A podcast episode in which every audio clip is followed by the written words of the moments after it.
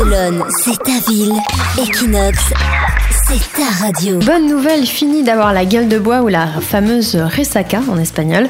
Une équipe de scientifiques a créé un alcool qui ne donne pas mal à la tête. Ça s'appelle l'alcocinte et ça permet aux consommateurs de passer une très bonne soirée sans subir les lendemains désagréables.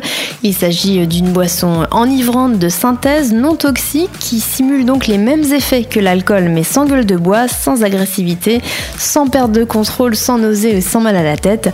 La nouvelle boisson euh, cible les parties du cerveau qui donnent les bons effets de l'alcool, mais pas celles qui donnent les mauvais effets, résumaient les créateurs.